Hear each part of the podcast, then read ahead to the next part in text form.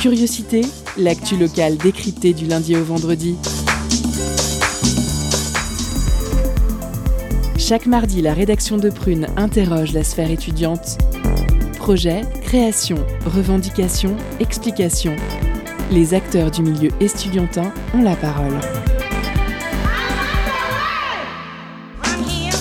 Curiosité, c'est sur Prune 92 FM de 18h à 19h. Et ça commence maintenant.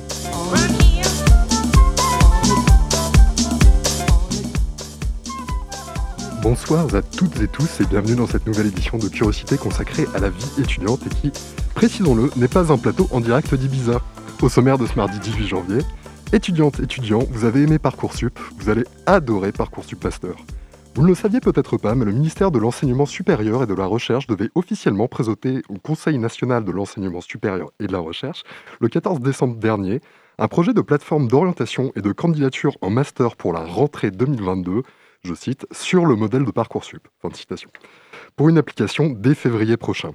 Devant les calendriers très serrés, présentés par l'équipe ministérielle et le fonctionnement approximatif de la plateforme, de nombreuses voix se sont alors élevées pour demander un report, quand d'autres ont demandé l'annulation pure et simple du projet. C'est pour parler de ce sujet qui risque de vous intéresser, mais aussi, si on, l'espère, pardon, si le temps nous est clément de plein d'autres, que nous recevons ce soir Sud étudiant de, euh, pardon, Solidaire étudiant de Nantes. Bonsoir. Bonsoir. Bonsoir. Euh, Marion est également là. Ça va?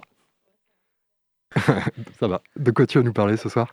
Je vais parler de la transition de mes 25 ans à mes 26 ans, enfin celle de tout le monde en réalité. Vaste projet par lequel on passe tous aussi. En deuxième partie de cette émission, nous recevrons Chloé Guibert, jeune entrepreneuse réalisant guide et coffret à destination des Nantaises et Nantais qui voudraient découvrir la sélection d'adresses qu'elle a réalisée pour sa ville coup de cœur. Frappe pour finir, Isabelle Rupin de Radio Fidélité Mayenne s'est rendue au château de Linière en Mayenne. Le dit château est actuellement rénové dans un souci d'accessibilité autant que de conservation du patrimoine. Retour sur une initiative locale qui crée beaucoup d'enthousiasme sur place.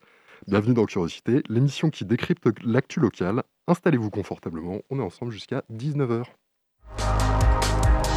Culture, questions sociales et politiques, environnement, vie associative. On en parle maintenant dans l'entretien de curiosité.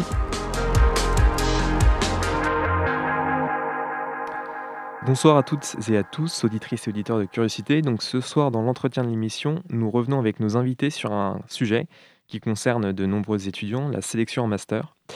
En effet, le ministère de l'Enseignement supérieur et de la Recherche souhaite proposer un projet de réforme euh, pour l'accès en master en créant une plateforme centralisée qui prendrait modèle sur l'actuel Parcoursup pour l'entrée en université. Une réforme qui a fait et fait encore débat auprès des étudiants et syndicats étudiants puisqu'elle a été annoncée pour cette année 2022 avant que le gouvernement ne fasse machine arrière et la repousse, pour 2023. Pour en parler avec nous ce soir, nous accueillons deux membres du syndicat solidaire étudiant Nantes. Nous reviendrons également avec eux sur les objectifs de leur, de leur syndicat pour améliorer la vie étudiante et euh, le milieu universitaire. Euh, donc, bonsoir à vous deux. Donc, euh, bonsoir. Bonsoir. Première question. Donc, malgré les critiques des syndicats étudiants au mois de décembre 2021, euh, qui ont permis un report du projet, le, la ministre de l'Enseignement supérieur a toutefois affirmé vouloir poursuivre la réforme de sélection en master pour qu'elle soit effective dès 2023. Le syndicat donc solidaire étudiant s'était positionné contre cette réforme en décembre en organisant notamment un, rassemblement contre la sélection master.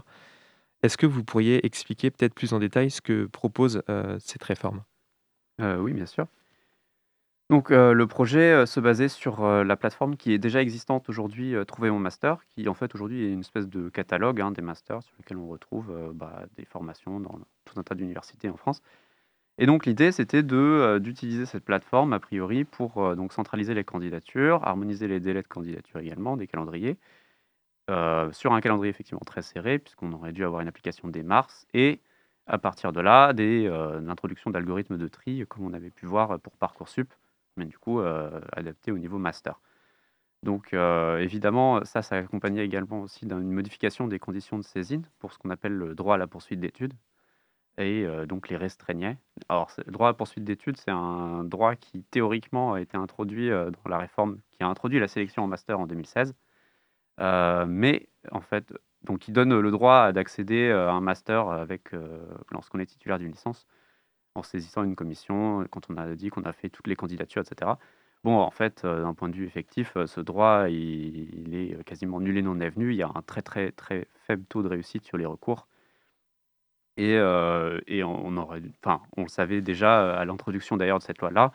Et c'est pour ça que nous, on avait tout de suite refusé, contrairement peut-être à d'autres organisations syndicales qui avaient accepté avec cette condition-là. Et voilà. Donc voilà pour le projet en, rapide. Hein. Et, quels sont vos, quelles sont les, problématiques que vous dénoncez par rapport à, à ce projet en fait? En fait, c'est un processus de tri social à l'entrée à l'université, d'abord avec la loi ORE qui date de 2018-2019. Et là, donc, c'est pas, pas nouveau, la, sélection en master. Et c'est un processus en fait, qui s'inscrit dans la libéralisation de l'enseignement supérieur. donc, c'est un processus qui date d'il y a très longtemps, une quarantaine d'années. Il y a eu la loi Devaquet en 86, où il y a eu un fort mouvement social qui a permis d'abandonner cette, cette loi qui visait à la sélection en un seul package à l'entrée à l'université. la bourgeoisie européenne, après, elle s'est réunie en fait avec ses ministres de l'enseignement supérieur et de la recherche, notamment lors de la déclaration de la Sorbonne, puis la déclaration de, la Bologne, de Bologne en 99. Et c'est un processus qui montre que, en fait, la libéralisation, que je vais expliquer après, c'est euh, un processus pas seulement français, on s'inscrit dans des mesures qui sont européennes, voire internationales, notamment avec le classement de Shanghai. Euh, donc la libéralisation, euh, c'est quoi? C'est une notion importante pour comprendre quand on met les pieds à la fac, pourquoi elle est dans cet état-là. la libéralisation, son outil principal, c'est la mise en concurrence qui a pour but l'innovation, la qualité du service, la baisse des prix. Donc là, on est dans des logiques de marché qui s'inscrivent à un service public euh, et c'est bien dommage. En fait, on, souhaite transformer ce savoir euh, qui est offert à l'université, offert entre de, grands guillemets, parce qu'on verra que euh, l'université a un prix quand même aujourd'hui, et donc remplacer ce service offert en marchandise rentable. Donc voilà le processus qui s'inscrit pas qu'au niveau français, c'est un processus vraiment international. Voilà. Alors, oui, allez-y. Ouais, il faut aussi, aller un peu plus loin dans cette, dans cette explication-là. C'est que ce processus-là, c'est pas simplement, de enfin, l'alignement sur le les mécanismes du marché, il se fait à toutes les échelles. Il se fait, à la fois, en mettant en concurrence, les États entre eux, mais aussi après, au sein des États, en mettant les universités en concurrence entre elles pour obtenir des financements et bon, évidemment, la question du classement de Shanghai, voilà, on, temps on a parlé, c'est, justement un classement qui permet aussi, de d'obtenir de la renommée, pour attirer des investissements. Et, euh, donc ça se fait à l'échelle nationale, à l'échelle euh, régionale, et puis même au sein même des universités, puisqu'on a du coup, euh, avec les questions d'appel à projets, etc., des concurrences entre les laboratoires pour la recherche, et la concurrence même entre les chercheurs sur les publications, et aussi entre les étudiants. Et du coup, c'est ce que cette concurrence les, entre les étudiants, elle est, on la retrouve en fait au niveau de la sélection. Est-ce que le classement de Shanghai, c'est un classement d'université euh, basé sur des critères de réussite Je ne sais pas exactement ce qui est pris en compte dans les critères de classement, mais c'est un, classement qui vise à euh, dresser une liste des universités les plus compétitives sur le marché mondial d'ailleurs. Oui, c'est ça. Mondial. Alors justement, pour revenir sur, euh, sur cette question, quelles sont les, revendications, les propositions des syndicats étudiants, et en particulier du syndicat Solidaire étudiant Nantes, pour régler ce, problème des, étudiants qui, euh, qui, chaque année, se retrouvent sans master? Je reviens justement sur cette question euh, plus de la, du projet de réforme euh, de, master. quelles sont les solutions qui sont apportées ou qui, les propositions que, pour lesquelles vous aspirez bah, Déjà, quelle est votre position Oui, voilà. quelle est votre position déjà sur, la, sur le, mmh. le sujet? Report, annulation? Annulation, hein, évidemment. en fait, on est contre le principe de la sélection donc, par définition, on, va s'opposera en fait à toute forme d'introduction de, cette sélection-là. Euh, bon, la question de la centralisation des calendriers, de l'harmonisation des, des, délais, c'est pas un truc euh, qui nous pose problème, hein, mais la question c'est plutôt, euh, voilà, on introduit des, des, méthodes de tri entre les étudiants et c'est là, là le problème principal. La, difficulté aujourd'hui, en fait, c'est le, problème du manque de place en master pour les étudiantes et les étudiants la réponse, elle n'est pas très compliquée. Hein, euh, il faut créer des places. On a aujourd'hui plus de personnes qui entrent à l'université qu'il y a 20 ans et les budgets ont pourtant, euh, sur ces 20 ans-là, plutôt baissé. Donc évidemment, le budget moyen par étudiant baisse et le nombre de places qui permettrait d'accueillir toutes les personnes qui, voudraient poursuivre un master après leur licence n'est pas suffisant. Et ce qu'il faut comprendre aussi, c'est que la valeur d'un diplôme, c'est pas la même selon qu'on soit à Saint-Denis qu'à la Sorbonne. et c'est exactement la même chose que Blanquer a introduit avec le baccalauréat. Un bac de Guisto n'est pas le même bac que les bourdonnières à Nantes, par exemple. La valeur des diplômes, dans le cadre national, ce n'est plus la même et c'est important de le souligner dans cette mise en concurrence justement des établissements. Jeudi dernier, justement, lors de la conférence des présidents d'université, le président Macron a exprimé ses objectifs d'une transformation systémique de l'enseignement supérieur. Selon ces mots, donc recueillis par le journal Le Monde, celui-ci évoquait le fait que nous avons trop longtemps accepté un modèle à plusieurs vitesses où les grandes écoles et organismes de recherche étaient supposés s'occuper de la formation des élites et l'université, de la démocratisation euh, de l'enseignement supérieur et de la gestion des masses. Donc ça, ce sont ces mots. Il a dit que ce système est révolu. Euh, il expliquait aussi que demain, euh, ce sont nos universités qui devront être les piliers de l'excellence. Donc par rapport à la quasi-gratuité des universités, on en a déjà un peu parlé tout à l'heure, mais le chef de l'État envisagerait, donc selon plusieurs journaux de, rendre l'université payante. On parle d'un projet de privatisation chez Mediapart, de l'émergence d'établissements à l'américaine, donc payants selon Libération, de faire payer les étudiants, euh, selon le journal Le Point. Est-ce que supprimer la gratuité des universités ne viendrait pas justement accentuer les difficultés auxquelles les étudiants en situation de précarité sont déjà confrontés, notamment depuis le début de la pandémie? Euh, Donc pour euh, rebondir sur cette mesure qu'a prise Macron, c'est une annonce pour sa prochaine mandature. S'il est, s'il est élu, il ne le, fera pas comme il l'a dit. donc, pour revenir sur la gratuité de l'université, la quasi-gratuité, effectivement, l'université aujourd'hui, elle n'est pas gratuite. C'est 170 euros pour les diplômes en licence et 243 euros pour le master, 380 pour les doctorats, voire 601 euros pour les diplômes d'ingénieur. Et cette mesure de privatiser l'université, elle s'inscrit dans une logique qu'il avait déjà commencé à mettre en, œuvre. On l'a vu venir avec notamment le projet Bienvenue en France. c'est une mesure clairement raciste qui visait à faire payer de 2770 euros les licences pour les étudiants hors Union européenne et de 3770 euros pour les masters et donc s'adresser aussi au même public, les étudiants hors Union européenne. Ah, je vais juste faire une pause parce qu'on est un petit peu en retard sur l'horaire. On va faire notre première pause musicale hein, tout de suite hein, avec euh, Freddie Gibbs qui va nous interpréter Big Boss Rabbit. C'est tout de suite sur Prune 92 FM. There's never any doubts in my mind because I'm the best in the world. Even though a lot of you don't like to hear it, I just, it's fact. I'm the best. You know what I mean? I sometimes I don't want to believe it myself, but it's the truth. I'm the best, and I'm just convinced. You know what I mean? These fellas, I dare them challenge me with their somewhat prim primitive skills? They're just as good as dead.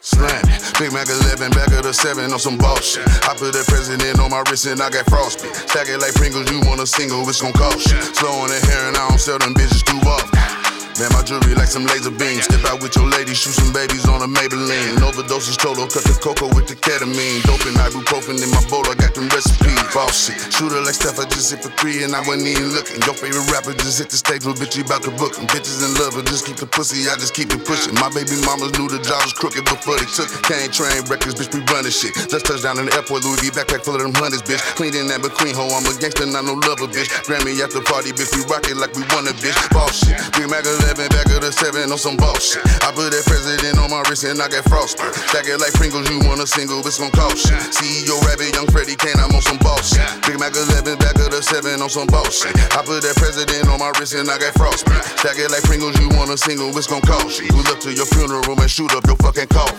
I blow your house up with that hundred drum.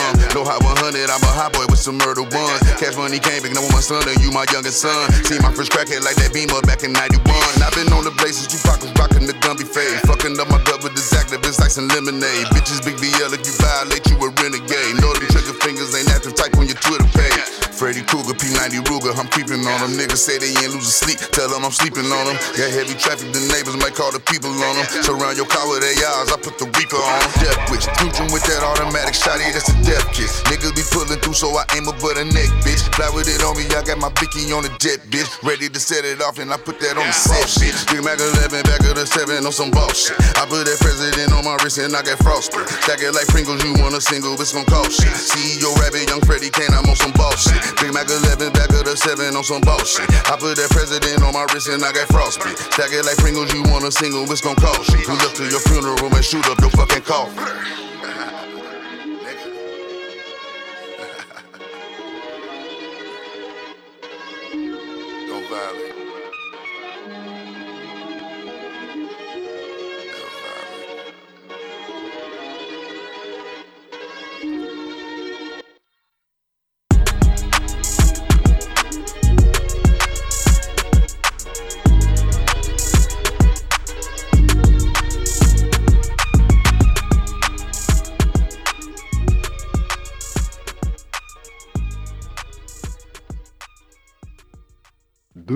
Sur Prune 92 FM, vous venez d'écouter Big Boss Rabbit de Freddie Gibbs. On revient à notre entretien.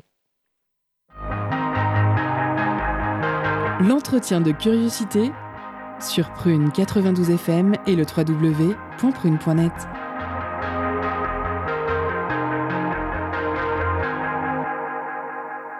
Nous nous retrouvons pour la seconde partie de l'entretien avec deux membres du syndicat étudiant solidaire étudiant Nantes avec qui nous revenons sur le récent projet de, enfin, projet de réforme oui, de, sur la sélection en master annoncé par le ministre de l'Enseignement supérieur pour 2023. Euh, donc la question était est-ce que euh, supprimer la gratuité des universités ne viendrait pas accentuer les difficultés auxquelles les étudiants en situation de précarité sont déjà confrontés, notamment depuis le début de la pandémie? Ouais, par ailleurs, euh, on a parlé effectivement des, des frais d'inscription, enfin des frais de dossier. Euh, il y a la question de la CVEC, effectivement aussi, euh, qui est euh, donc 92 euros. CPEC à- du coup? oui, contribution vie étudiante et campus. Ok.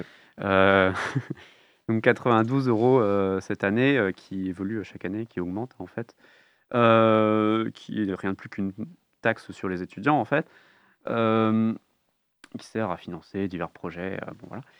En tout cas, euh, la question c'est que donc, cette, cette taxe-là, il faut bien la payer. Et puis par ailleurs, euh, et- il y a d'autres choses à payer lorsqu'on est étudiant euh, ou étudiante. Euh, beaucoup d'étudiantes ou d'étudiants n'étudient pas euh, dans la même ville que chez leurs parents, donc ne peuvent pas rester chez eux, donc doivent payer un loyer, doivent payer la nourriture, doivent payer les transports.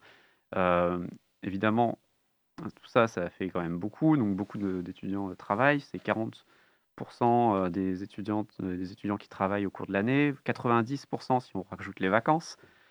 Euh, évidemment, travailler à côté de ses études, bah, ça complique énormément les choses. Euh, c'est aussi la première cause euh, d'échec à l'université.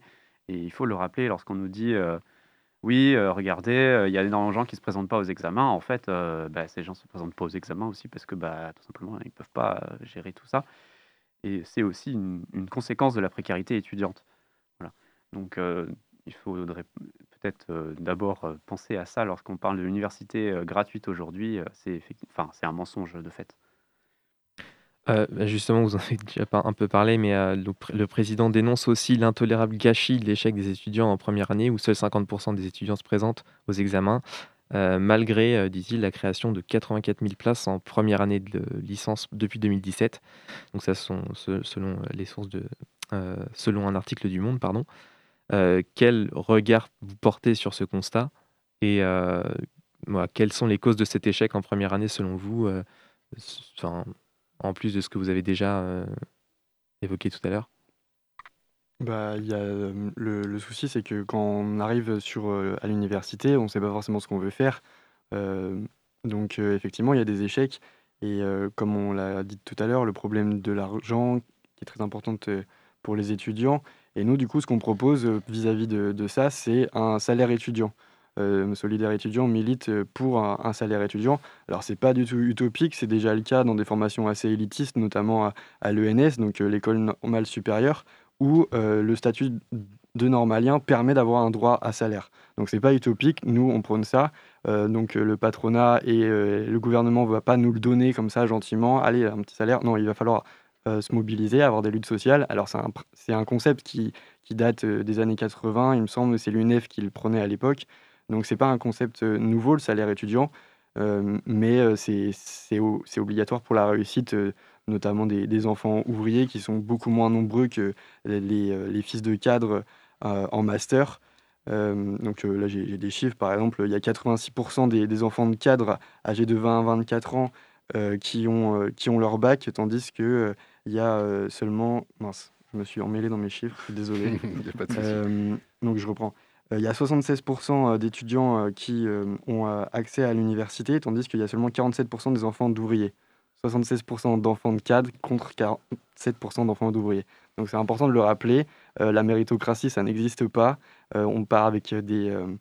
des bah, selon notre milieu social, on est plus ou moins valorisé dans, la vie et à l'accès à l'université, en licence et en master.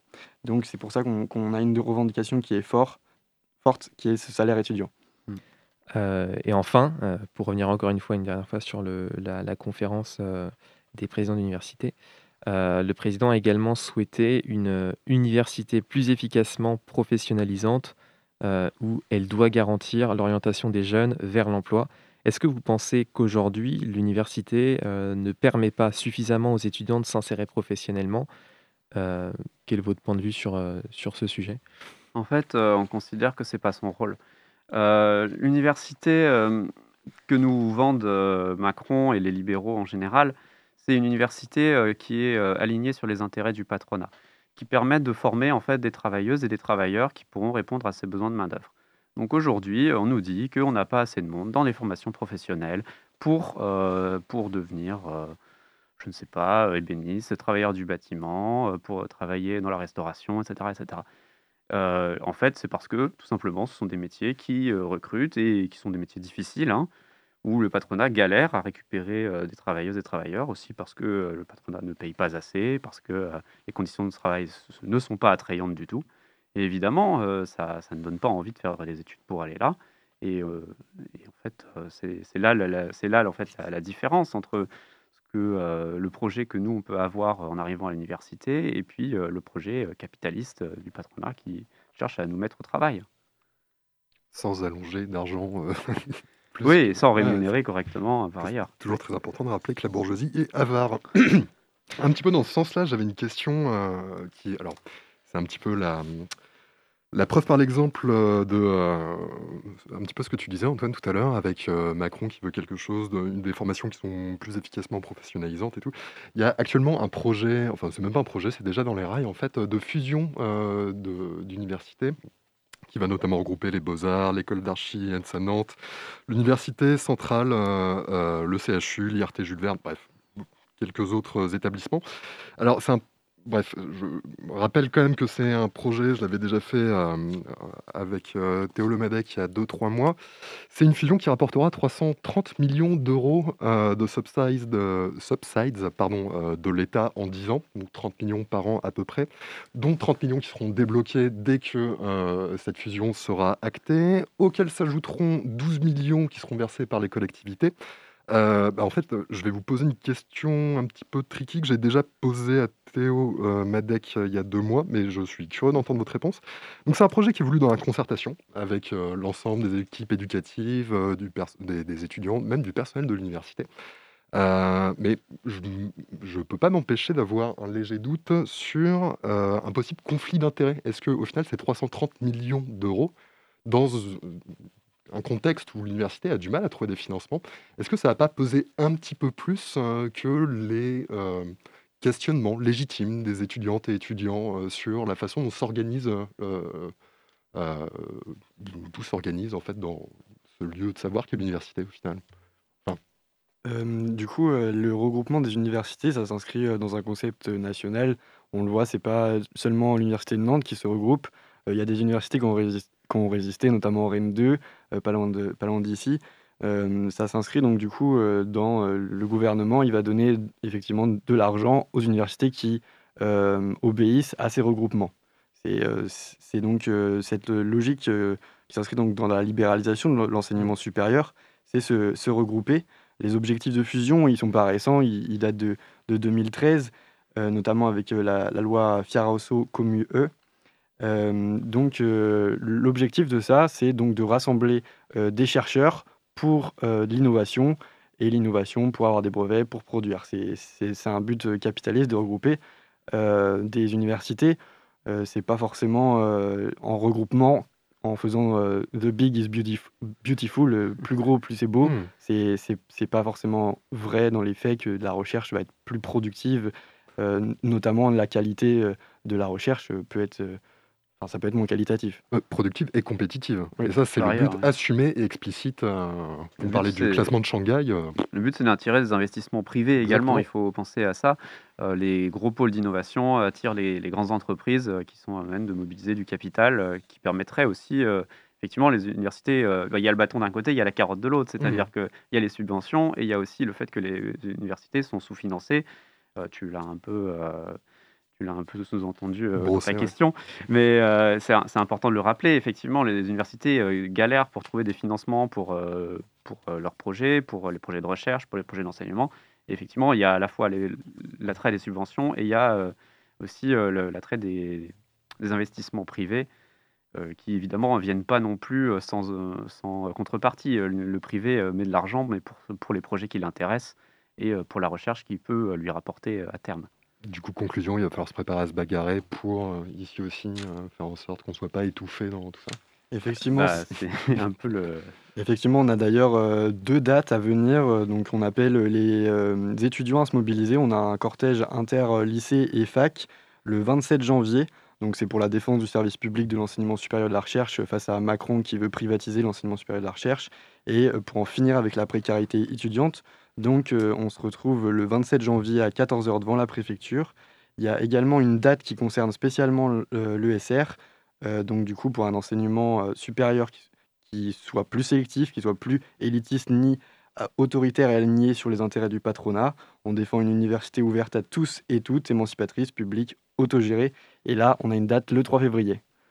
Bah, on espère qu'il y aura du monde et que, je- en tout cas, on invite nos auditeurs et nos auditrices à venir nombreux à, à ce genre de manifestation. Merci beaucoup, en tout cas, d'être venus euh, dans les locaux de Prune pour répondre à nos questions. Merci à vous. Merci à vous.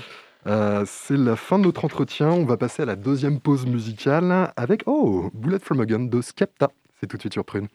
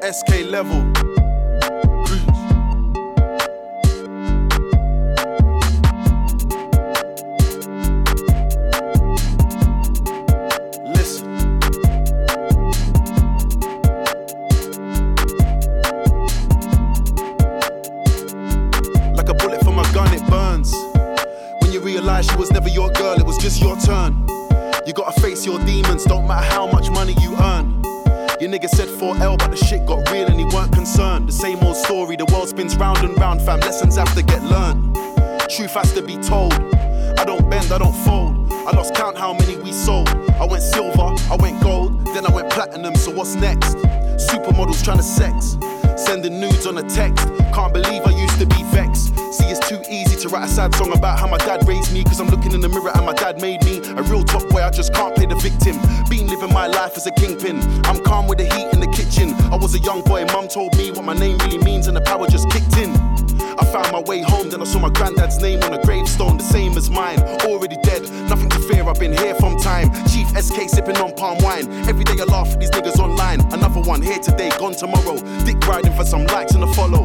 Work, that's all you need to bust. Shout out Lancy, Heady, and Jay Huss. Shout 6-7, oh, you see them with us. We was on tour, bare weed on a bus. Feds outside the bus, gotta push to the next city, gotta rush. Big plans getting discussed, so freedom is a must. Fuck the police, tell them eat my dust. Cause still it ain't safe, not even in a world full of cops. I got bored of asking when is this hurt gonna stop. We don't wanna conversate or confer with the ops, it is what it is. Recently I've been learning a lot. All I know is there's no better feeling than getting home and seeing my little girl in a cot. So this year we done talking, forget the bag of chat, it's just action. Man, I trolling to get a reaction. Every day it's another distraction. Gotta fight temptation, can't get lost in the source. Have I got a heart? Yeah, of course. But I had to put my feelings on pause. Cause like a bullet from a gun, it burns. When you realize she was never your girl, it was just your turn. You gotta face your demons, don't matter how much money you earned. Your nigga said 4L, but the shit got real and he weren't concerned. The same old story, the world spins round and round, fam. Lessons have to get learned.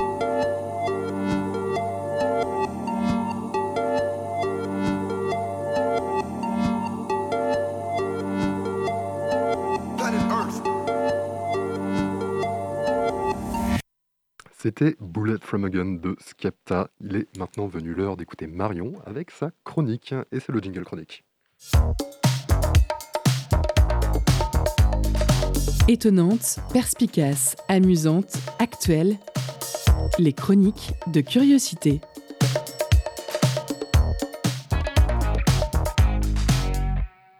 Bonsoir, bonsoir. Dimanche, j'avance dans l'âge. Je vais avoir 26 ans. Donc sur une échelle, Fun Radio, c'est 8 ans de plus que Weshden et un peu moins qu'Angèle. Et j'ai du mal à l'accepter. Comme 25, c'est un multiple de beaucoup de chiffres, on lui donne une symbolique particulière. 25 ans, c'est l'apogée de ta jeunesse. Après, c'est juste un déclin progressif du sex appeal, surtout pour moi qui fais partie de la jante féminine, avec en revanche une montée exponentielle de responsabilité.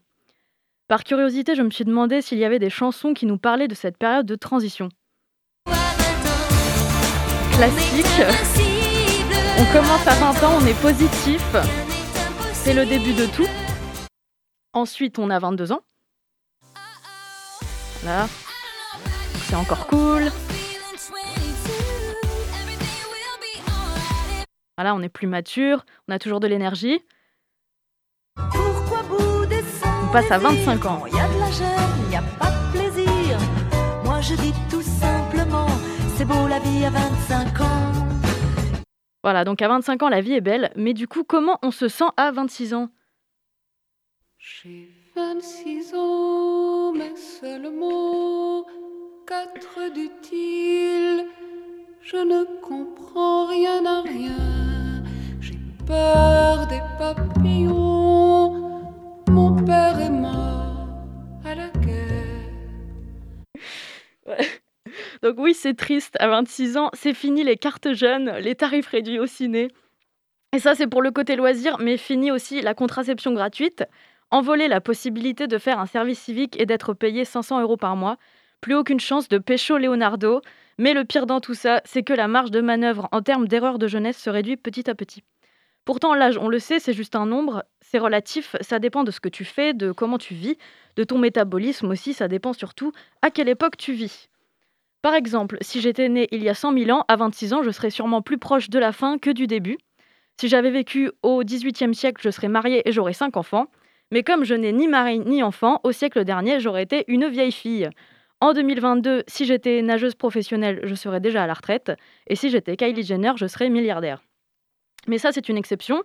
Pour la plupart des gens, 25 ans, c'est une transition. Et qui dit transition dit crise existentielle. La crise du quart de siècle, comme on l'appelle, est une période d'introspection. C'est la sortie des études, le premier emploi et une possible remise en question de ses études, les déménagements, la perte d'appartenance à un groupe. On a tous nos vies, on est adulte maintenant, on prend un chat, on achète un appartement. Petit à petit va s'installer l'injonction d'accomplissement et les comparaisons qui vont avec. D'ailleurs, donc euh, vous en parliez tout à l'heure, j'ai entendu dire qu'Emmanuel Macron voulait rendre les universités payantes. Donc ça fait un choix en moins à faire en quelque sorte. Hein. Euh, en vrai, j'ouvre une parenthèse pour dire que selon moi, euh, on ne trouve pas forcément un travail dans le domaine que l'on a étudié, mais les études nous donnent une rigueur, une méthodologie. Ça nous permet de nous cultiver et de nous découvrir aussi, et on serait sûrement moins serein si on avait un prêt sur 15 ans qui nous attendait à la sortie. Je ferme la parenthèse. et après, j'ai mélangé. voilà. Donc, avant de vous quitter, je vais citer les extraits diffusés. On avait Laurie, bien entendu, Taylor Swift et Brigitte Fontaine, qui n'étaient pas très en forme. La vie. La vie à 25 ans, c'était Dany. Pour information, cette musique représentait la France à l'Eurovision l'année où ABBA a chanté euh, Waterloo. Mais finalement, en 1974, la France n'a pas pu participer en raison du deuil national suite à la mort du président Georges Pompidou. Et j'en profite pour saluer la team 96, celle qui a raté la Coupe du Monde de peu. Je vous souhaite force et courage durant cette année de transition et la vérité, c'est que 40 is the new 25. Merci Marion. Et on rappelle que vous pouvez envoyer vos meilleures boîtes de Prozac en cadeau à Marion pour ce dimanche au 23 rue Jeanne d'Arc à 44 000 Nantes. Envoyez ça nombreux. Mais peut-être que Julien va pouvoir nous, comment dire, lift up de spirits, hein, euh, euh, nous, ça serait quoi la traduction? Euh, Nous réconforter, moral, euh, réconforter, oui, voilà. réconforter. Bon, On va monter le moral hein, parce qu'il vient d'arriver en studio. Il galère présentement avec son casque. Il vient de mettre son casque. Je pense que c'est le moment de la pause cadeau. Concert, spectacle, cinéma. Tout de suite, Prune comble ta soif de culture avec la pause cadeau.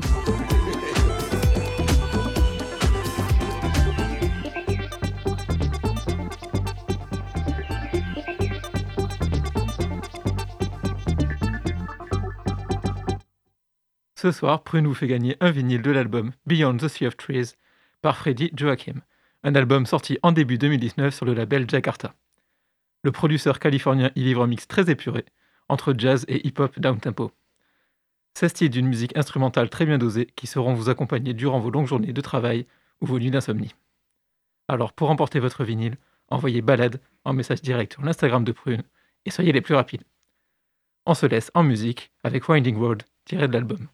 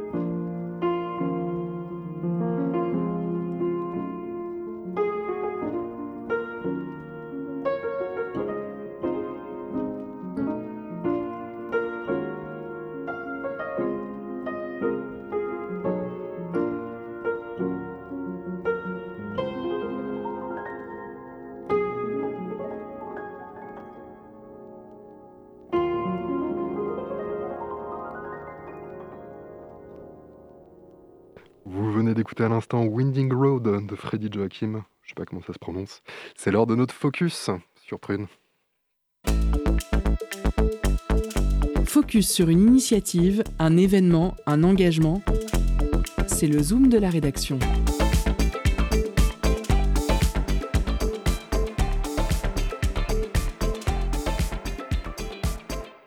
Le sujet du focus de ce mardi soir, les acteurs du territoire en relation avec les locaux curieux et les voyageurs de passage par le biais de la création de la maison d'édition Joliville.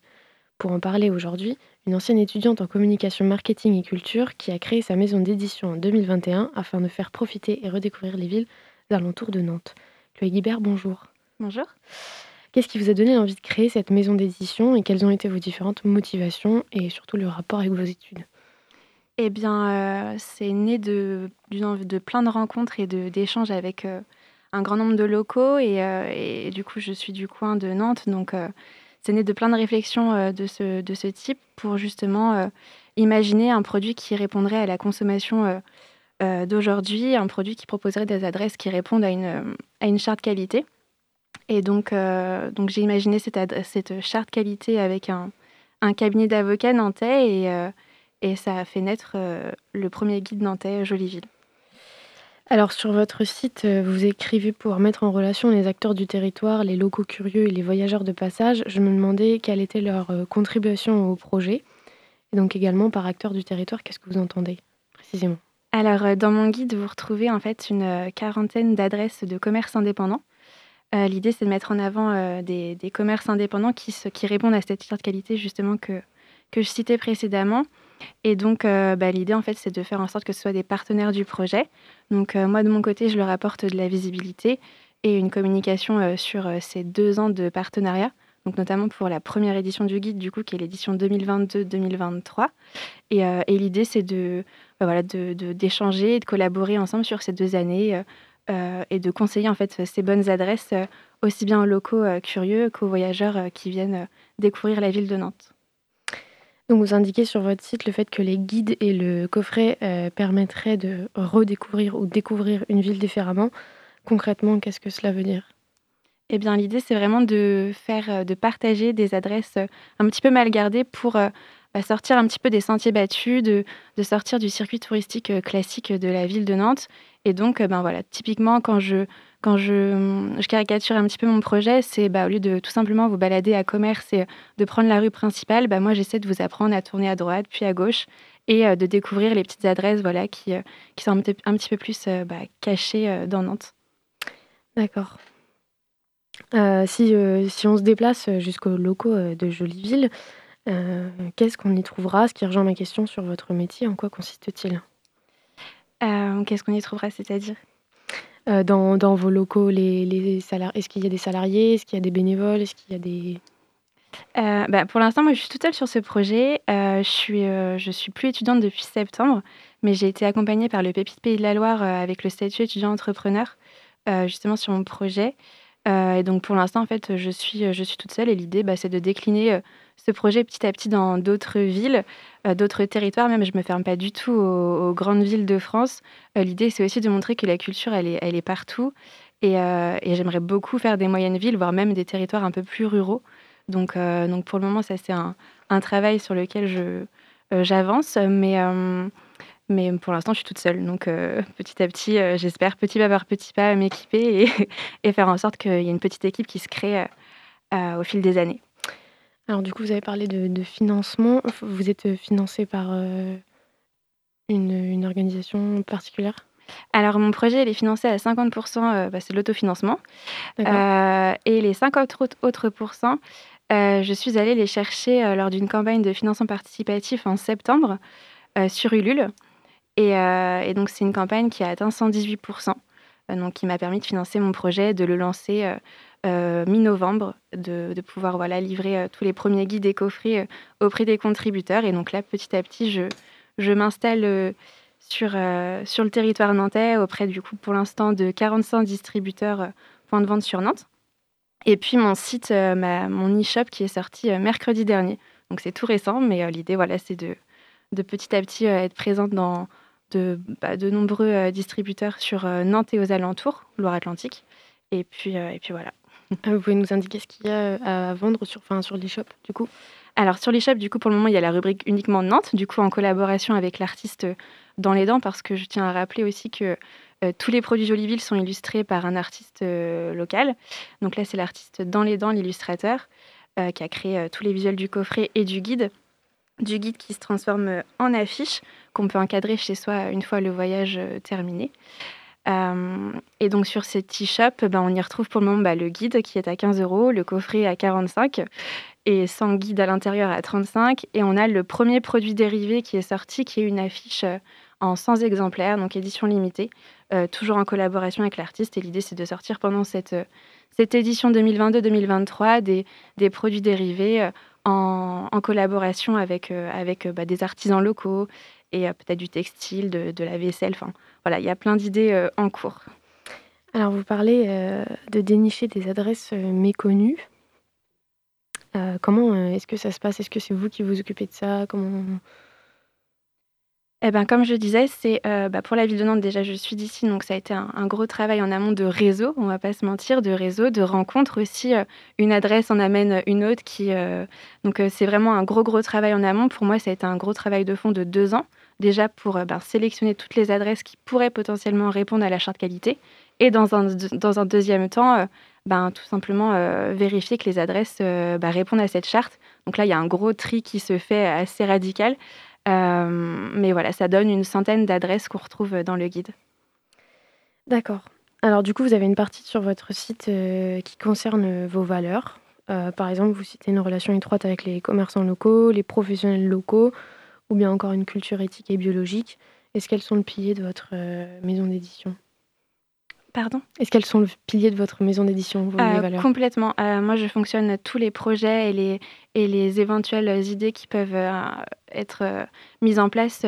c'est le, gros de mon travail. Au contraire, si j'ai souhaité créer ma propre maison d'édition et de projets culturels, c'est notamment pour avoir cette liberté de pouvoir respecter toutes mes valeurs au quotidien. Donc oui, il y a une grosse proximité, il y a un engagement fort pour que tous mes produits soient euh, conçus en France, euh, voire même sur Nantes. Donc là, je travaille pour avoir au maximum de fournisseurs nantais. Pour l'instant, j'ai uniquement mes packaging qui sont faits en France, mais tout est réalisé à Nantes sinon. Donc euh, voilà, l'idée, c'est de petit à petit faire en sorte que tout réponde à toutes les valeurs de Jolivier. Vous parlez de, de villes, dont Nantes, mais quelles sont ces autres jolies villes? Alors ça, c'est un petit secret que je garde. Euh, l'idée, c'est de pouvoir sortir euh, bah, d'ici un an une prochaine ville. Donc c'est un gros travail, comme je disais en amont, de sélection, de voilà, d'être sur place, de se balader, d'échanger, de rencontrer, de discuter. Donc euh, voilà, ça demande un certain, une certaine organisation, un certain temps. mais pour le moment, c'est en construction et je garde ça secret. Vous abordez les, les produits locaux dans le coffret. lesquels sont-ils? Alors pour cette édition 2022-2023, on est sur euh, quatre produits locaux. Donc on a une brasserie de la brasserie euh, Namnet Le Ponceau qui est fait euh, sud Nantes à la planche. On a le pesto aux algues qui est fait à Pornic. On a les biscuits diamants, cacao, fleurs de sel qui sont faits par une biscuiterie artisanale nantaise. Et on a les savons de Carole de Miku Savonnerie, qui est une jeune, pareil, savonnerie artisanale nantaise. D'accord. Alors on sait que les villes euh, plus petites et les villes en campagne ont un écart important avec les plus grosses villes comme Nantes. Dans un article, vous écrivez vouloir dans un futur mettre en avant les villes moyennes et les territoires moins urbains. Comment voulez-vous procéder? Eh ben tout simplement euh, au niveau de la cartographie euh, de mes adresses, l'idée ben, c'est de de, voilà, de, cartographier différemment. Je pense à des départements qui ont moins de grandes villes et l'idée c'est de pouvoir justement illustrer ça différemment avec un autre, va dire un autre zoom au niveau du plan. D'accord, merci d'avoir répondu à ces questions, Chloé. Merci. Pardon. Merci Chloé Guibert d'être venue euh, répondre à nos questions. Euh, on vous souhaite beaucoup de succès et euh, on espère que tout se passera bien pour cette première édition. il est l'heure maintenant de la frappe, si je ne dis pas de bêtises. Je vous... Ah non, de la troisième pause musicale. En effet, avec Iko Kwe qui va nous interpréter Pélé. C'est tout de suite sur Prune 92 FM.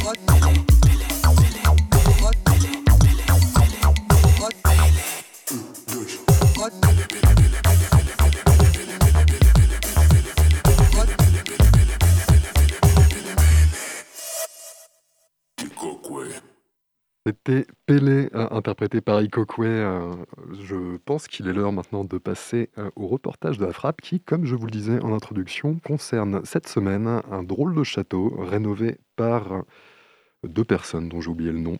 je vous laisse vérifier ça tout de suite. hein. Euh, C'est maintenant. Pensée locale, un enjeu de société. Une émission des radios associatives des Pays de la Loire. Allez, suivez-moi, nous sommes au château de Linière à Balai en Mayenne, où nous retrouvons l'hôte de ces lieux, Julien Ostini, qui, avec euh, son épouse, s'est donné pour mission de faire revivre ce patrimoine en s'appuyant sur l'existant, bien sûr, hein, sur le patrimoine humain et culturel, et tout cela en local. Alors là, on embarque sur, euh, sur le rempart. Donc attention, on passe au milieu des broussailles. C'est des remparts 13e siècle. Donc le rempart 13e siècle, comme il y a le contrefort de la Douve derrière, il n'a pas besoin d'être très élevé. Il a juste besoin de dégager la ligne de tir. Et donc en fait, ils font euh, normalement 3 mètres de haut et ils sont euh, larges de 5-6 mètres. Et après, ils sont plongeants dans la Douve. Donc c'était suffisant à être vraiment protecteur. Et en fait, au XVIIe siècle, comme il n'y avait plus d'anglais euh, et qu'on n'avait plus besoin de se défendre, On avait réussi à les bouter hors de France Enfin, donc on avait réussi à construire en fait tout le long une grande forêt de glycines et de rosiers pour faire une balade euh, euh, ombragée. Et puis tout ça a fortement disparu.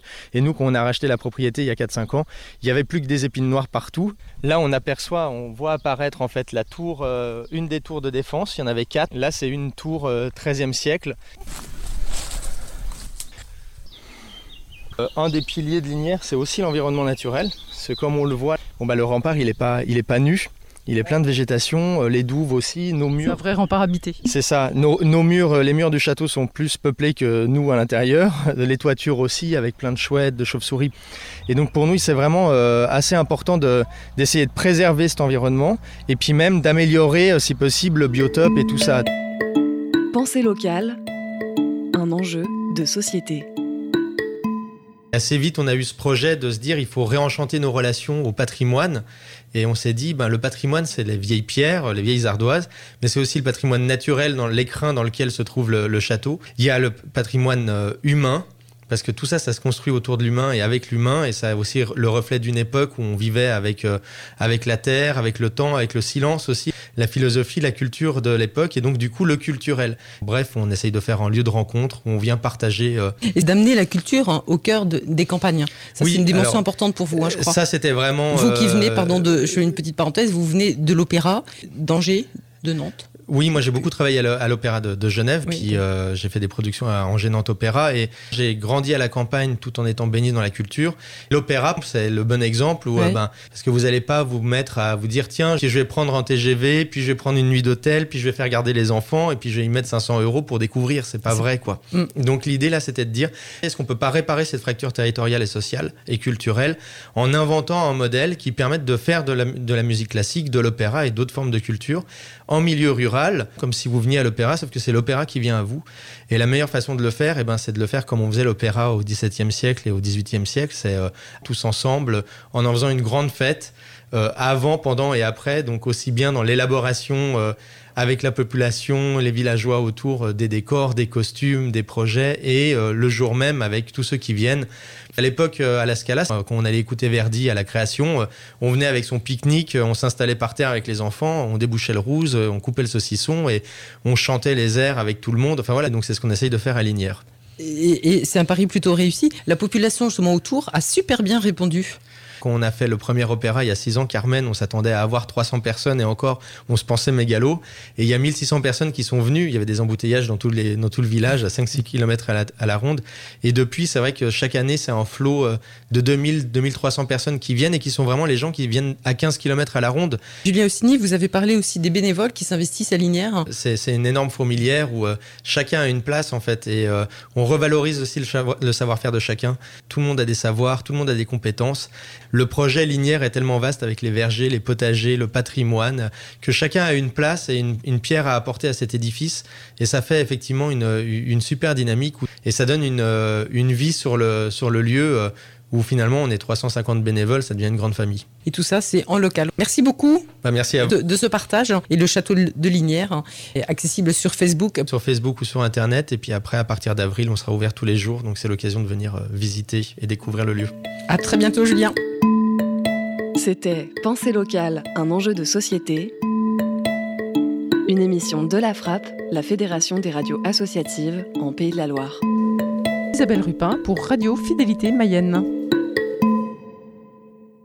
C'est déjà la fin de cette émission de Curiosité. Merci encore à Chloé de l'avoir réalisée, comme chaque semaine, hein, et merci à vous de nous avoir suivis. Si vous avez manqué un bout d'émission ou si vous voulez la réécouter, notez que celle-ci est disponible en podcast sur le site prune.net.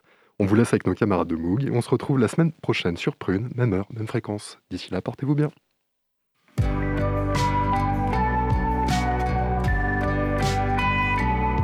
Pour écouter ou réécouter Curiosité, rendez-vous sur le www.prune.net.